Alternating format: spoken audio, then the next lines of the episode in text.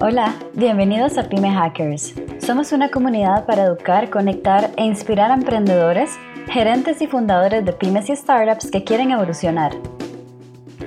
Te compartimos entrevistas sobre consejos accionables y hacks de negocio para que puedas llegar a esos primeros 2 millones de ingresos sostenibles junto a fundadores y empresarios que ya lo han logrado con éxito. Tenemos mucho trayecto y experiencia como business hackers. Aquí vas a aprender cómo hacer crecer tu empresa con menos equipo y recursos. ¿Estás listo para hackear y crecer tu negocio? Escúchanos. Conócenos más en www.govio.com. Y recuerda, suscríbete en nuestro canal.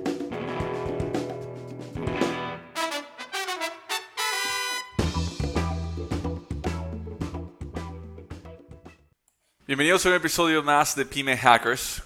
Hoy vamos a estar hablando de un tema bastante, bastante interesante y creo que podemos redondearlo en dos temas y, esto por, por el icebreaker que acaban de tener Julián y yo. Vamos a estar hablando de los eventos virtuales y de cómo funciona, cómo debería funcionar el tema de eventos. Me imagino en temas de adquisición de clientela, en temas de networking, pero no solamente en eso, y cómo mover tu empresa en esa dirección.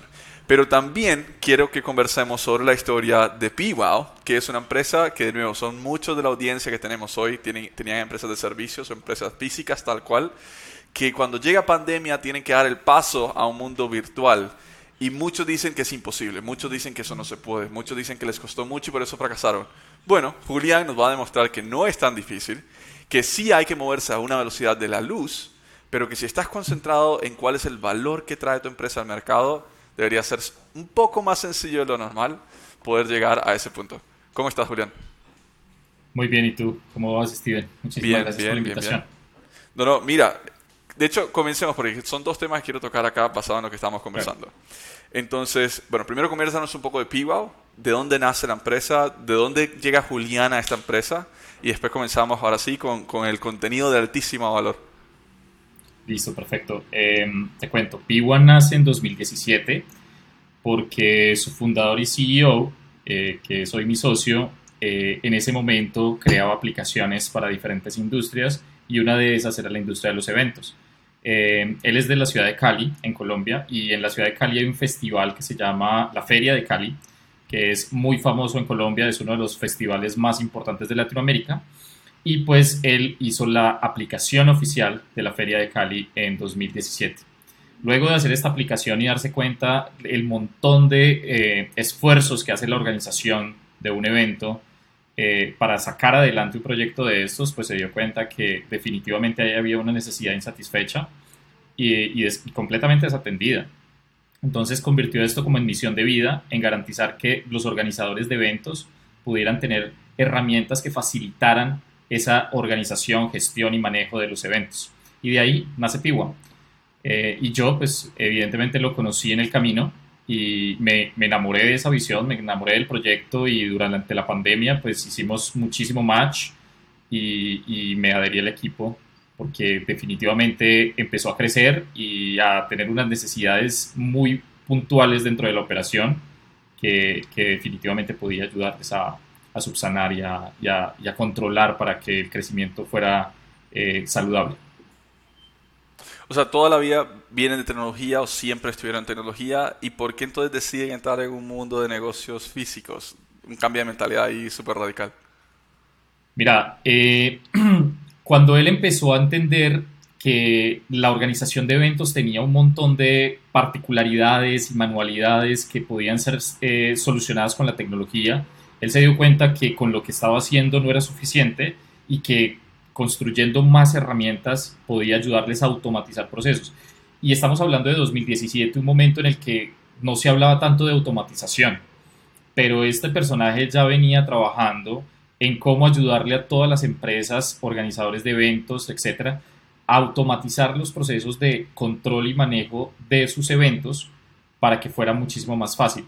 Entonces ahí empezó a trabajar en, en, muchas áreas de, de, la organización de eventos y pues como te decía, eh, previo a que arrancáramos el live, eh, se hacía solo para eventos presenciales. O sea, nosotros nunca antes de la pandemia trabajamos para eventos virtuales.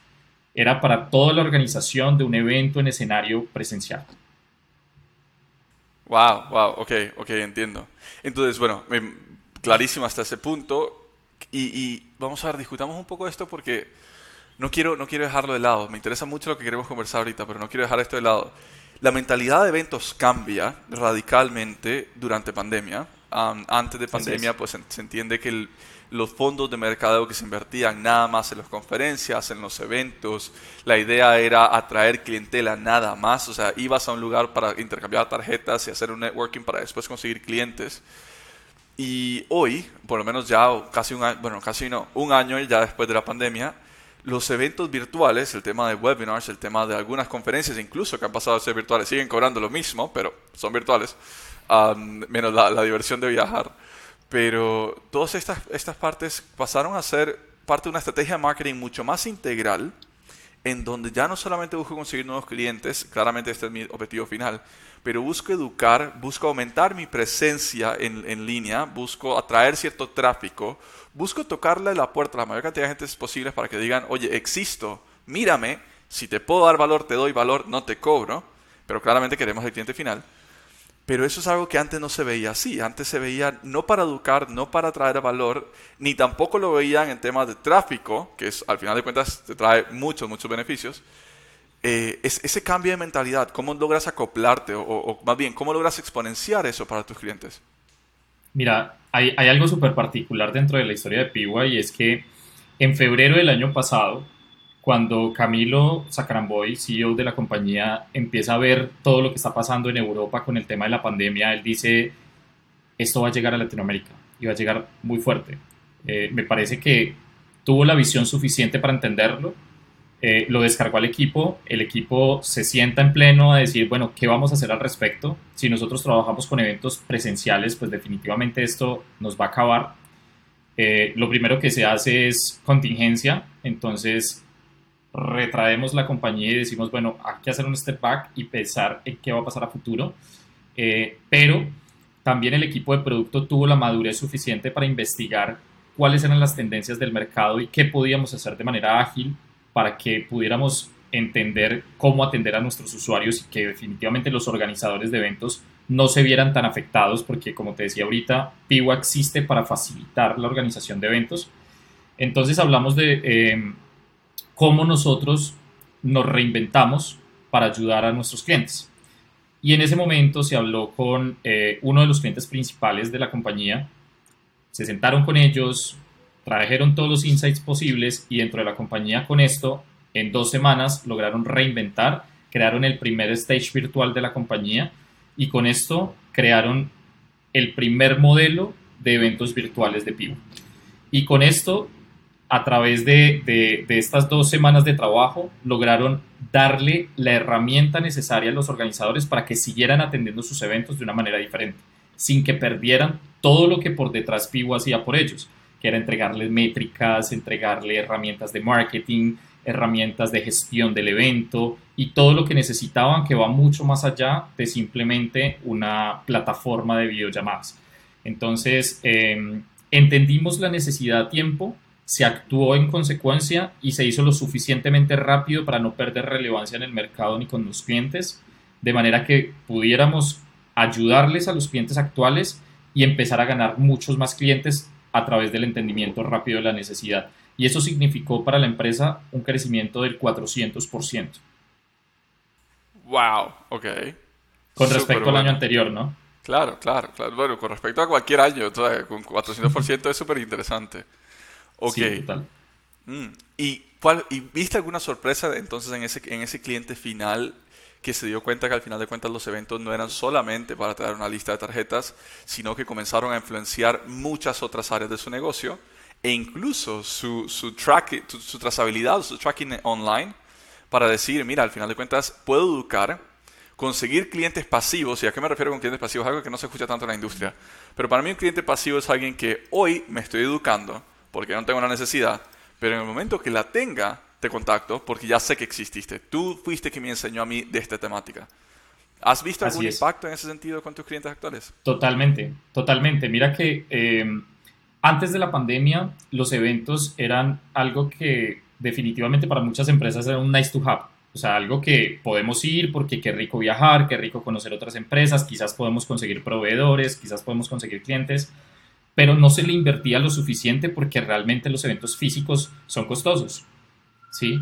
Realmente crear un evento físico o asistir a un evento físico te cuesta muchísimo, porque no es solamente el ticket de ingreso, sino que es toda la acomodación, tiquetes, estadía, alimentación, etcétera, etcétera.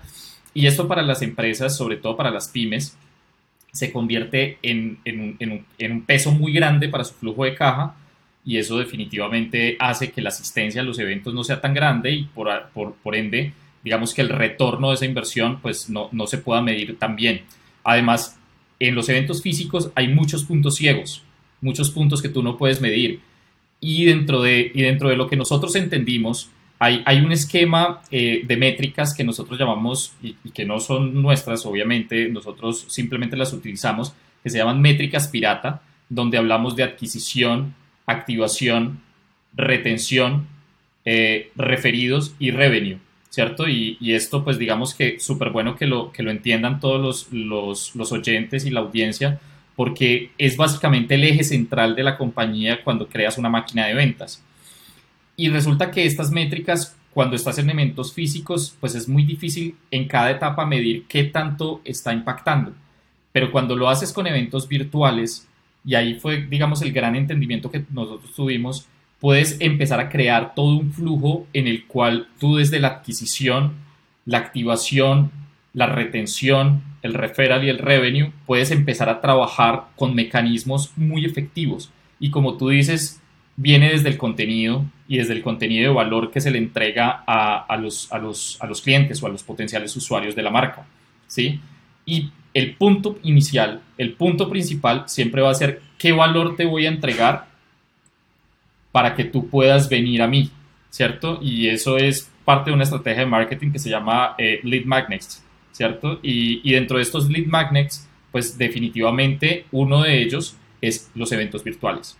¿Por qué? Porque los eventos virtuales son fáciles de hacer, son económicos, tienen un impacto muchísimo más grande, ¿sí? Y además lo estás haciendo en vivo, porque al hacerlo en vivo vas a poder interactuar con tus usuarios. Entonces no es lo mismo que tú crees un ebook, no es lo mismo que tú crees un contenido para tu blog, no es lo mismo que crees un contenido que puedas esparcer por todas las redes sociales a un evento en vivo donde la gente te está preguntando, está entendiendo tu capacidad de solucionarle sus problemas y que definitivamente eso lo puedas medir a un ejercicio de conversión. Entonces ahí es como el primer paso y el primer input que los eventos virtuales tienen para las audiencias y para las compañías, por supuesto. Pero el segundo... Dale, dale. Perdón, te iba a decir, el, el segundo y más importante, creo yo, es la relación que se genera a partir de esto. Porque una vez tú empiezas a generarle ese contenido, ¿sí? tú ya tienes no solamente la información de esa persona, sino la capacidad de generar mayor valor a través de otro tipo de contenidos, ¿cierto? Que ya son completamente dirigidos. Entonces eso hace que las audiencias estén completamente segmentadas porque cuando tú estás hablando con ellos, cuando estás interactuando, cuando haces un evento de generación de valor o haces una rueda de negocio, pues definitivamente tú estás empezando a crear esa segmentación de usuarios. Y entonces en ese segundo paso ya tú puedes hacer eventos dirigidos o ruedas de negocio completamente dirigidas a la creación de valor, no solamente para ellos, sino para tu compañía. No, eso tiene, eso tiene total sentido. Bueno, y, justamente aquí desembocamos. Vamos a ver, voy a, extender, voy a extender una serie de preguntas que igual las voy a volver a hacer. Pero me interesa uno entender entonces, ok, pensemos que estamos hablando, porque como te digo, la mayor parte de la audiencia está en toda América Latina, tenemos una parte de la audiencia en Estados Unidos y en España. Muchas de estas personas, o muchas de las personas que escuchan Pyme Hackers, son o dueños de pequeñas o medianas empresas, medianas mantengámoslas por debajo de 50 personas, o están empezando a emprender. Ahora, Hoy, hoy, hoy ya sabemos que no necesariamente ocupas tener nueve empleados para ser sumamente efectivo en tu empresa, porque, por ejemplo, nosotros incluso tenemos clientes que tienen dos, tres empleados y facturan más de 20 mil dólares mensuales. Entonces, por todo el tema de tecnología, hoy te puedes apalancar muchísimo. Sin embargo, ¿cuál sería, en tu opinión, ese primer ¿Cuál sería el primer paso? Y de nuevo, aquí puedes decir que con piva o sin piva, o como gustes, pero aquí, ¿cuál sería ese primer paso a dar a una persona o a un gerente hoy que dice, bueno, vamos a entrar en el tema de contenidos, vamos a entrar en el tema de eventos virtuales, que va muy de la mano? ¿Cómo facilitar toda esa transición? Porque de nuevo, cuando lo ves de afuera lo puedes ver, oye, esto es un montón de cosas, yo no sé hacer esto, nunca lo he hecho, la, la, la, la, y no lo haces. ¿Cómo descomponerlo en pequeños pasos que digas, es que si haces esto, después esto? Eh, se concreta y concreta de una forma donde no, eventualmente tu único esfuerzo es la disciplina y la constancia de contenido. Pero de nuevo, aquí podemos tocar temas, o quiero más bien que toques temas como cuáles son las mejores prácticas para asegurarte que tienes suficientes personas ingresando a tu, evento, cómo asegurar que después le puedas dar seguimiento. Cómo identificar como una lista de, posibles clientes a todas las personas que ingresaron, entre muchas otras cosas que con tu tecnología estoy seguro que lo tienen, pero que mucha gente por desconocerlo piensa que es muy complicado y por ende no se atreven. Listo. Qué buenas preguntas. Eh, vamos a empezar por la primera. Yo creo que el mecanismo de entrada es el entendimiento del objetivo. Yo creo que eso es algo que muchas empresas no hacen y es entender por qué quiero hacerlo. ¿Por qué quiero empezar a hacer eventos virtuales? ¿Por qué mi compañía debería hacerlo? ¿Cierto? Entonces, eh, aquí lo importante es entender por qué lo hago y cuál es la finalidad. Es decir, ¿para qué? ¿Cierto? Eh, en algunas empresas con las que hemos trabajado, el para qué es porque queremos tener reconocimiento de marca, porque queremos que nos conozcan. Y está súper bien, súper bien. Si ese es tu objetivo, súper bien. Si es el estar en el top of mind de tus clientes, ese es un objetivo que puedes lograr muy fácil. ¿Cómo? Generando contenido. Contenido de valor que sin importar cuál sea, definitivamente sea tu empresa la que esté en la mente de las personas, garantizando que si van a buscar algo que tenga que ver o que esté relacionado con tu eh, business model, pues definitivamente tú estés ahí en el scope de la, gente o del potencial cliente. Entonces, e, ese es uno con el que nos encontramos y es eh, identificar muy bien el para qué, ¿cierto? ¿Cuál es el objetivo primario? Cuando el objetivo eh, definitivamente es aumentar eh, mi nivel de ventas, pues definitivamente hay que pensar, ok, ¿los eventos virtuales van a aumentar mi nivel de ventas? Seguramente no. Pero si pueden aumentar la cantidad de leads o de prospectos que llegan a mi pipeline de ventas, ¿cierto? Entonces, ahí sí tenemos, digamos, un, un paso a seguir. Entonces, lo primero que yo haría es, listo, identificar ese objetivo. Lo segundo es configurar las herramientas con las que yo voy a trabajar o el entorno, ¿cierto? Porque, de nuevo, esto se tiene que convertir al final del día en una máquina de ventas. Todas las empresas lo que buscamos con este tipo de estrategias es vender más. Entonces, cuando voy a configurar mi máquina de ventas, lo que yo digo es, listo, yo voy a hacer un contenido de valor en una plataforma, llámese eh, Zoom, llámese Piwa, llámese XYZ, ¿sí? ¿Qué va a pasar después? ¿Qué sigue? Las personas asistieron y ¿qué pasó? ¿Cierto? Entonces, lo primero es, tengo que hacer un registro de usuarios. ¿Por qué? Porque necesito capturar su información. Si yo hago un webinar y lo que definitivamente no hago es hacer que la gente se registre, pues ya empecé a hacer todo mal. Porque ¿cómo voy a medir el impacto? ¿Cómo voy a capturar los leads? ¿Cómo voy a saber quién llegó y quién no llegó a, esta, a este webinar? ¿cierto? Entonces, eh, creo yo que si tu estrategia parte del objetivo primario eh, de, de, top of mind o de simplemente reconocimiento de marca, está supremamente bien que tú no captures información de usuarios y lo pongas por redes sociales, hagas el webinar por un Instagram Live, hagas un webinar por Facebook Live o por cualquier herramienta que no requiera que el usuario se registre o deje sus datos. Pero si tú finalidad es la conversión, alimentar el pipeline de ventas, definitivamente la acción subsecuente es necesito crear un registro de usuarios. ¿Listo? Luego de la creación del registro de usuarios, pues entonces viene entender quién llegó realmente de esos usuarios que se registraron a mi evento. Entonces está el segundo momento que es el análisis de la información dentro del evento. Entonces ya yo tengo que ver quiénes de esos asumamos 100 registros que tuve, efectivamente vieron mi contenido. ¿Por qué? Porque hay una mayor, digamos, eh, relación entre la conversión y la asistencia al evento cuando la persona realmente sí asistió, ¿cierto? Porque si de estos 100, 80 fueron, es muy propenso a que esos 20 que no fueron no conviertan conmigo. ¿Por qué? Porque no les puedo hacer un follow-up.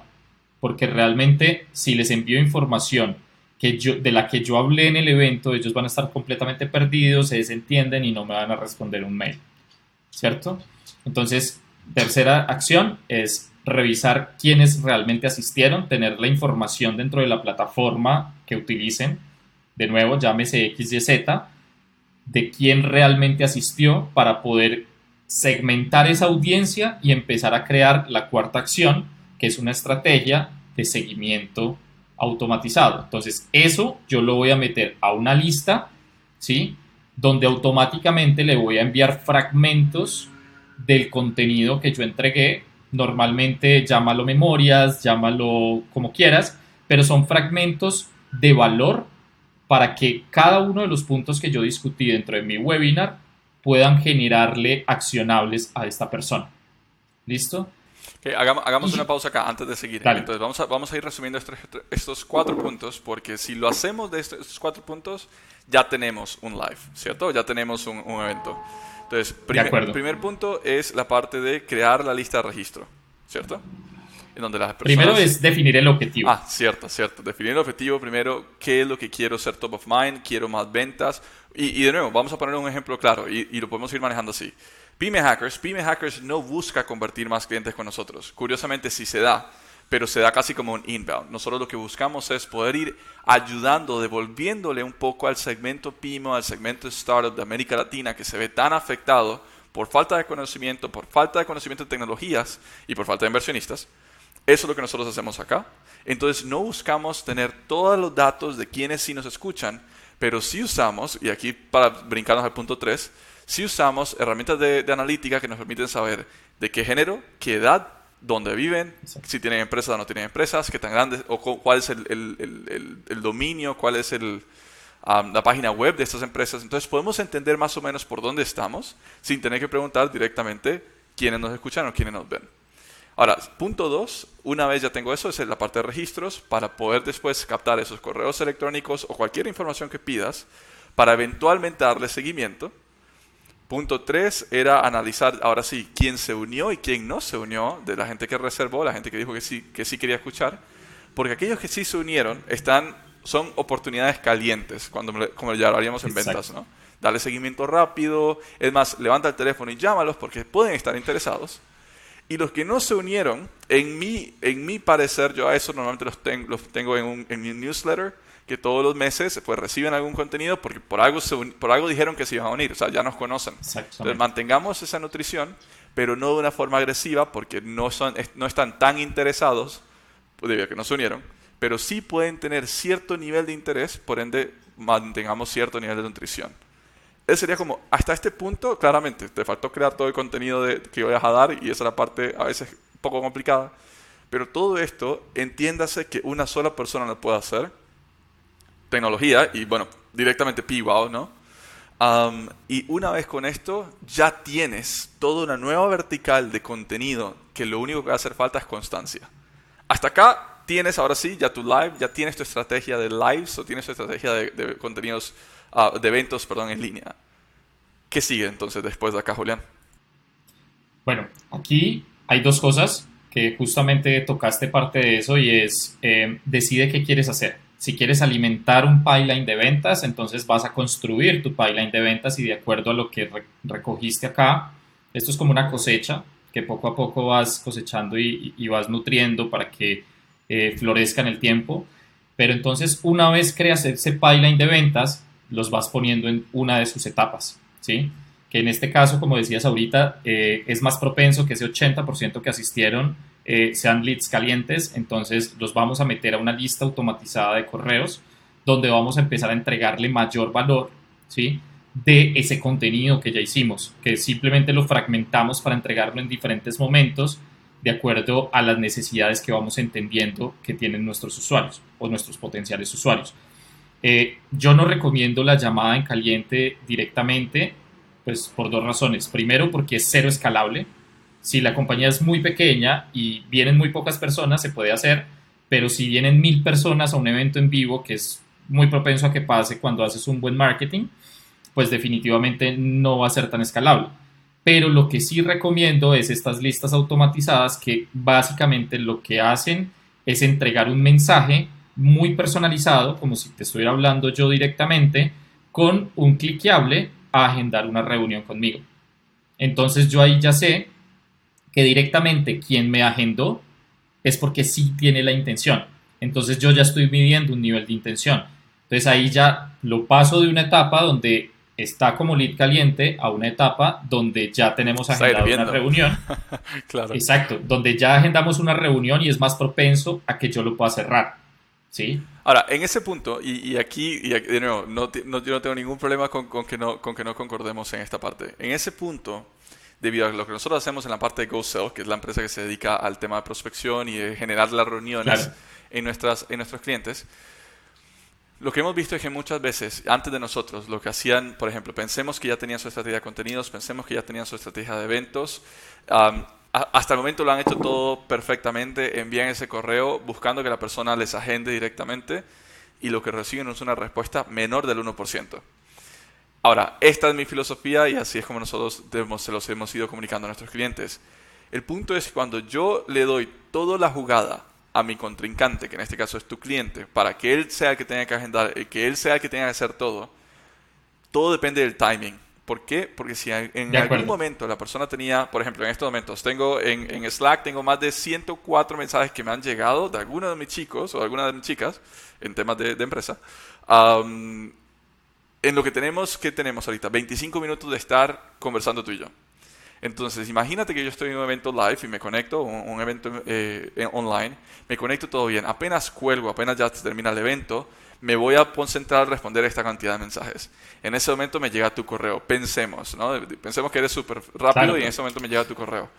Por más que me interese, en este momento estoy pensando en algo más. Y si me caen cinco correos más, ya el tuyo no lo veo, probablemente no te doy respuesta. Entonces nosotros, nosotros normalmente, nuevo, sí, envíale este correo para que ellos te puedan agendar. ¿Por qué? Porque si alguien te responde, automáticamente está diciendo estoy listo para comprar. O sea, ya no solamente me uní a tu, a tu tema, te respondí, ahora te agendé. O sea, toda mi intención de compra está clarísima. Pero nosotros sí de nuevo buscamos ser un poco más agresivos en que si no te capté por el timing, mañana te vuelvo a enviar algo diferente, pasado mañana te llamo, pasado del día después hago esto otro para asegurarme que si estabas caliente, no te dejes enfriar, pero si te enfrías, pues no pasa nada. ¿Me explico? Exacto. No, y, justo eso es lo que te iba a decir. O sea, ese para mí es un segundo momento. O sea, lo que yo te decía es, yo no soy fan de llamar a la primera, sino de quemar primero el recurso de, de, la lista automatizada, porque eso me va a decir, estoy listo para comprar. ¿Cierto? Y si por alguna razón no te he podido pasar de, la etapa de, negocio a una negociación, ¿sí? Es porque ya sí tengo que llamarte. Entonces ahí ya mi fuerza de ventas, con la agresividad de la que estás hablando, va a arrancar a, llamar. totalmente contigo. Y hasta ahí, digamos que estoy en la etapa de adquisición. Entonces mira que ya pasé de, de, de, de adquisición a activación, porque ya cuando lo convierto en cliente, entonces está en la etapa de activación. Cuando está en activación, entonces hay un segundo momento donde los eventos se convierten en vitales y ahí volvemos de nuevo al ejercicio de continuar constantemente con el contenido y es el tema del onboarding del cliente. Cuando yo tengo que hacer onboarding del cliente, yo puedo o automatizar ese onboarding a través de plataforma que me sale costoso o puedo hacer videos de onboarding que normalmente funcionan, mm, ¿cierto? O puedo hacer sesiones en vivo para hacer onboarding del cliente. Para hacerlo a escala, te referís, que varios clientes. Exactamente. Ah, oye, interesante. Que todos los clientes lleguen en un mismo momento a hacer el onboarding. Entonces yo hago una serie repetida de webinars donde estoy enseñando a utilizar el producto en vivo. ¿Por qué? Porque tiene mayor beneficio para el usuario, el usuario se siente atendido uno a uno y al final del evento donde yo estoy haciendo el onboarding, puedo hacer una sesión de QA donde definitivamente puedo responderle cómo resolver sus dudas sin que tenga que irse a contactar con soporte. Entonces, esa curva de onboarding, que normalmente en tecnología, sobre todo, es la que mata muchos productos, se disminuye, ¿cierto? ¿Por qué? Porque la adaptabilidad a la tecnología es una de las barreras más grandes que tienen las empresas para adquirir un producto. Y no solamente eso, ahora que lo mencionas de nuevo, recuerdo quizás haber conocido alguna empresa que lo hacía así, nunca lo entendí hasta ahora que lo digas, hasta ahora que lo dices, sino el costo disminuido, vamos a ver, uno de los costos fuertes en temas de SaaS en temas de tecnología es el Customer Success Manager, esta posición que se encarga de que tu cliente sea exitoso, pero cuyo primer paso es el tema de onboarding. Si yo tengo cinco clientes que tengo que hacer onboarding, un solo Customer Success haciendo cinco onboardings no calza, no se puede. Tienes que contratar más. Exacto, entonces tienes que tener más personas. Pero tal como dices, si hago que ese Customer Success Manager haga sus lives repetidamente o, sus eventos o sus onboarding virtuales repetidamente, pues él solito puede manejar cualquier cantidad de clientes que se conecten a hacer este onboarding. Oye, está bastante, bastante, bastante interesante. Mira, además que hay algo particular ahí, es que nosotros arquetipamos a todos nuestros clientes, entonces cuando se hace un live de onboarding, pasa algo súper interesante y es que las preguntas que surgen son preguntas que ya resolvimos, porque llegaron N mil personas del mismo eh, espectro de este arquetipo de usuario. Entonces ya tenemos muy fácil la solución para ellos y la respuesta. Entonces eso además nos nutre hacia adentro como compañía para mejorar constantemente el producto, porque todo esto se convierte en insights poderosos. Entonces ahí resolvemos dos cosas. Primero, escalabilidad dentro del onboarding y segundo, investigación de usuarios. Porque si, de nuevo, si tú pregrabas este contenido y lo pones en tu web para que la gente simplemente lo vea y haga su propio onboarding, pierdes está súper bien, está súper bien, pero te pierdes el feedback. ¿Sí? Entonces, ese segundo momento también lo nutrimos mucho. ¿Qué pasa con esto? Que garantizamos que la tasa de abandono disminuya considerablemente. ¿Por qué? Porque estamos acompañando constantemente a las personas. Entonces llegamos a la tercera etapa, donde es el retention. Entonces estamos reteniendo constantemente cuando generamos estos lives para que la herramienta sea mejor utilizada eh, por nuestros usuarios y eso evidentemente le pega directamente al componente de retención. ¿Sí? Ahora, para sumar al tema de retención, no sé si lo, si lo vas a conversar, pero para sumar al tema de retención, o por lo menos para yo decir algo, ¿no? No, mentira. Pero para sumar el tema de conversión, si sigues con toda la estrategia de los lives y la estrategia de los eventos virtuales, eventualmente convertir a tu cliente en tu propio ambassador, en tu propio embajador de marca, invitándolo a tus lives correctamente, para que ellos sean el testimonio en vivo, pero al mismo tiempo que le dé relevancia, entonces todos ganamos juntos, pues mantiene tu contenido vivo y, fresco y moviéndose recurrentemente. Es la tercera etapa, es, es la tercera etapa, perdón, la cuarta etapa y es la parte de referral. ¿Cómo garantizo que mi usuario se convierta en el mecanismo ideal para tener nuevos usuarios? Involúcralo. Entonces, como estás haciendo una estrategia de contenidos constantes, pues entonces escoge a esas personas o a esos clientes que han sacado el mayor potencial de tu producto, lo han entendido y les ha generado algo de valor para que tú crees un business case, que normalmente es lo que se hace, ¿cierto? El business case. Pero entonces no hagas un business case escrito, no generes contenido eh, por escrito simplemente, sino que invita a esa persona a que dé su testimonio en vivo a que hagamos un nuevo momento de eventos donde está contando su experiencia con el producto, qué es lo que sí, qué es lo que no y definitivamente qué es lo que quizás podríamos mejorar como producto y que esto se convierta también en un mecanismo de atracción, un lead magnet adicional para que nuevos usuarios entren a esa primera etapa de la que hablamos de adquisición o de awareness para nuestro producto. Y ahí cerras el ciclo, Totalmente. Y ahí mantenemos el ciclo, mantenemos el ciclo constante y finalmente todo esto desemboca a algo súper importante y es aumentar el revenue. Porque en todo momento estás acompañando a tus usuarios y esto hace parte de una estrategia de customer centric, ¿sí? Donde todo el tiempo nuestro propósito es mejorar la experiencia del usuario. Oye, me queda, me queda clarísimo, me queda clarísimo. Hay una pregunta por acá en, en la parte live y nos están preguntando cómo hacer cuando no recibo ni una sola visita a mi, a mi contenido live. Es desmotivante. Y es cierto. Vamos a ver, y, lo recuerdo, por ejemplo, por, ejemplo nosotros, o sea, Pyme Hackers, si bien es cierto, tenemos muy buena cantidad de, de, escuchas en el tema de podcast, que es este mismo episodio pasado a audio. En el tema de live no tendemos a tener mucho. 5, 6, 2, 3, 4. O sea, no hemos, yo creo que lo máximo que hemos llegado fue una vez que tuvimos un episodio que tuvimos como 80, pero eso es el máximo que hemos tenido en un live. y ciertamente si te, si te guías solamente por ese número, puede ser desmotivante. ¿Por qué? Porque estás creando contenido, nadie te está escuchando, etcétera, etcétera. ¿Cuál sería tu recomendación acá, Julián? Mira, hay, hay dos cosas acá súper importantes que nosotros vemos internamente y es, lo primero es la práctica hacia el maestro, ¿sí? Nosotros no hacemos esto porque tengamos audiencia, nosotros hacemos esto como estrategia interna por dos razones. La primera, de nuevo, porque la práctica hacia el maestro. Y la segunda, porque cuando tú realmente lo haces una, diez, veinte veces, así no llegue nadie, realmente tú estás perfeccionando tu discurso. Y en el momento que tengamos que hacer un ejercicio como este, por ejemplo, de hablar en vivo, de estar en, en cámara, pues definitivamente sabemos cómo defendernos. ¿sí? Entonces, la métrica vanidosa de la audiencia realmente no nos, no nos importa en ese primer momento. Lo que sí sabemos es que en la medida que vamos perfeccionando, esa métrica va a ir subiendo. ¿Sí? Y que es un esfuerzo que va en dos vías. Uno, en el aprendizaje interno del equipo, cómo nosotros podemos vender mejor el producto. Y dos, en cómo podemos aumentar nuestros leads o nuestros prospectos de ventas.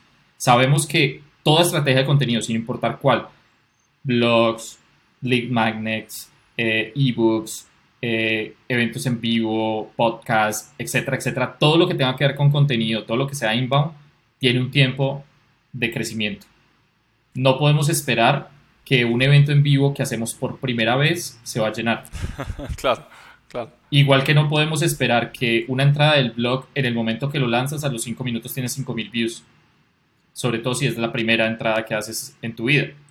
Pero lo que sí sabemos es que esto funciona exactamente igual que el crecimiento orgánico en, el SEO. Y es en la medida que vas creando reputación ¿sí? dentro de tu contenido, vas creciendo la cantidad de audiencias. Y para eso, pues evidentemente es apoyarnos de los canales sociales para que todo lo que hagamos en vivo lo podamos grabar y lo podamos dispersar como contenido de valor para, para nuestras audiencias. Total. Y para expandir sobre esa idea, y era justamente lo que hablábamos ahorita en el Icebreaker, ¿no? Eh, nosotros en tenemos, o yo no sé si alguien más le dice así, yo toda la vida le he dicho así, algo que se llama marketing sostenible o mercadeo sostenible. Lo que busca el mercado sostenible es, comienza, si vas a invertir, primero que nada, cada segundo que inviertes en tema de research, en meterte al, podcast, por ejemplo, en hacer el live, etcétera, etcétera, etcétera, es tiempo. Es decir, tiene un valor. Si sabes que quizás no tienes mucha audiencia en una parte y tienes más audiencia en otra, lo primero que deberías buscar, lo primero que deberías hacer es poder pasarlo a un tema de, ok, ¿cuál es el tipo de contenido que yo puedo apalancar a, a, máxima, a máxima capacidad? Y ese tipo de contenido es el video. Porque un video te permite, uno, tener el video, lo puedes poner en YouTube, lo puedes poner en donde sea, ya tienes el video. Dos, si les traes el audio, tienes un podcast o un audiobook, como quieras si alguien transcribe ese audio, tienes un ebook o tienes un blog. Y ese blog, si lo cortas en diferentes pedacitos, tienes un montón de posts para redes sociales y automáticamente de un esfuerzo que hiciste, por ejemplo este que estamos haciendo hoy, hiciste cuatro diferentes líneas de contenido y eventualmente, pues quizás al live o al video no se unió nadie, pero el podcast lo escucharon 3.000 personas y el blog lo, leyeron 1.000 y los, los tus links o, tus posts en, redes sociales lo leen 30 personas por post, pero de uno salen 30, aquí es donde el mercado se hace escalable. Lo que no deberías hacer, primero que nada, lo que nunca deberías hacer, pero si no tienes suficientes personas, es hacer una cosa en blogs, una cosa en videos, otra cosa en podcast, otra cosa en, en redes sociales, porque amigo, si estás dedicado a eso, no tienes tiempo de vender, eres un marketing manager, punto y tu negocio probablemente se estanca. Entonces todo comienza a empezar, cuál es el tipo de contenido que más puede ser utilizado y dedicarte únicamente a eso y tal como dice Julián, no desmotivarte porque esto no se hace de la noche a la mañana. Probablemente uno o dos años para verdaderamente crear cierta presencia. Así que si no tienes eso en ti, no entres. Y si quieres entrar, sé consistente. Exacto, ser resiliente creo que es, es, es una clave importante. Eh, hay otra cosa que me parece súper valiosa de lo que acabas de decir y es que definitivamente el formato de video y sobre todo el live es, es el más valioso, al que más provecho le puedes sacar, sobre todo, de nuevo, por los inputs que te entrega. porque si hay audiencia, así sean dos, tres, cuatro, y hay preguntas, hay conocimiento colectivo. Y eso, queridos amigos, va a ayudar a que crezcamos el producto. Total, totalmente contigo. Julián, mira, en verdad, súper agradecido que estés acá. Tenemos un último segmento del, podcast o, del, del, del video que se llama Shameless Advertising. Son 15 segundos, siempre digo 15, pero se toman hasta 30. 15 segundos para shameless advertise yourself, desde dónde te encuentran, qué es PWOW, dónde encontrar PWOW. Usa esto para atraer a tus propios clientes. Adelante. Válido. Bueno, eh, en Piwa nos puedes encontrar en piwa.co, P-E-E-W-A-H.co, y allí van a poder encontrar todas las herramientas que necesitan para que puedan crear eventos exitosos. Nosotros acompañamos a todos nuestros usuarios desde la creación del evento hasta el éxito del mismo. Y eventos entendidos como cualquier tipo de eventos. Nosotros hemos trabajado con conciertos en vivo, hemos, eh, hemos trabajado con artistas, hemos trabajado con empresas que simplemente hacen eventos e-, educativos, eventos eh, para sus propios empleados y trabajamos con todas las empresas que quieren crear este tipo de estrategias de contenidos en vivo para atraer más clientes. Así que pueden encontrarnos allí o pueden escribirme directamente a julian.piwa.co. Buenísimo. Julián, un abrazo a la distancia. En verdad, muchas gracias por compartir este conocimiento. Creo que vale la pena obtener otro episodio en otro momento, pero te agradezco mucho haber compartido todo esto con nosotros.